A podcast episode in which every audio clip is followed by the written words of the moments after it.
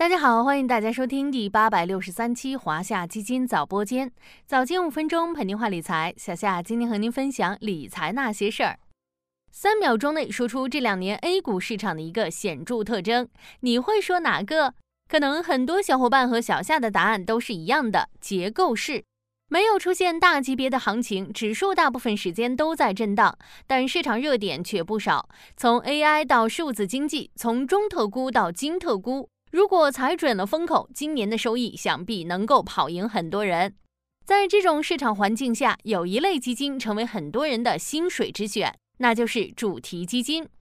究竟主题基金有着怎样的魅力？我们在投资时又该注意哪些问题？不妨听小夏聊聊吧。先来解答大家的疑惑：什么是主题基金？所谓主题基金，指的是将基金资产集中投资于某一主题的基金。从而满足投资者对特定对象的投资需求。我们通常可以看基金合同来分辨主题基金，比如华夏线上消费主题的基金合同中就明确说明，基金投资于线上经济主题相关的证券资产占非现金基金资产的比例不低于百分之八十。在严格控制风险的前提下，精选线上经济主题投资标的，追求超越业绩比较基准的投资回报。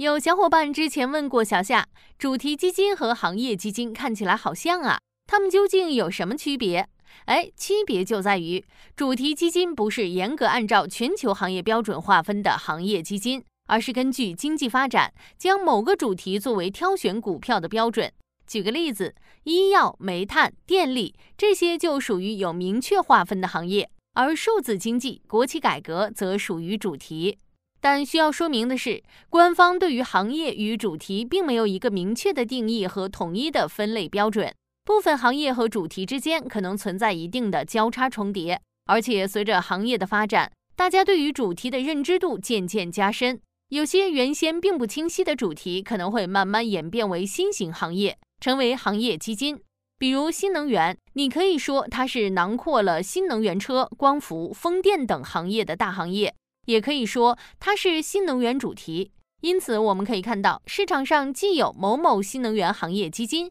也有某某新能源主题基金。正是由于这些原因，我们通常把行业主题基金放在一起说，主要和全市场选股的基金区分开来，用来指代有特定投资范围的基金品种。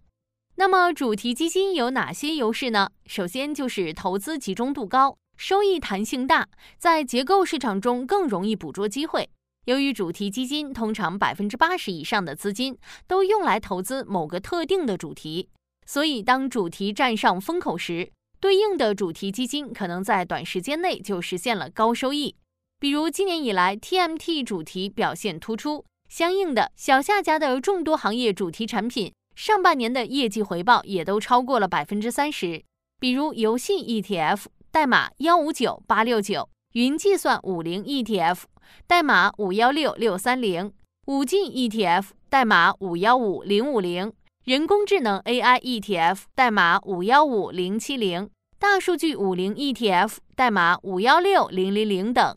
主题基金的第二个优点是深耕特定赛道，通常担任这类基金舵手的基金经理，对这个行业主题都具有专业的研究和深入的了解。还是拿小夏家作为例子，基金经理涂环宇就深耕科技领域，在管的华夏创新前沿股票，代码零零二九八零；华夏科技前沿六个月定开混合 A 类代码零幺零零幺六，C 类代码零幺零零幺七等产品，都是和科技相关。对某个领域的深入耕耘，能够助力基金经理更好地把握主题赛道的机会。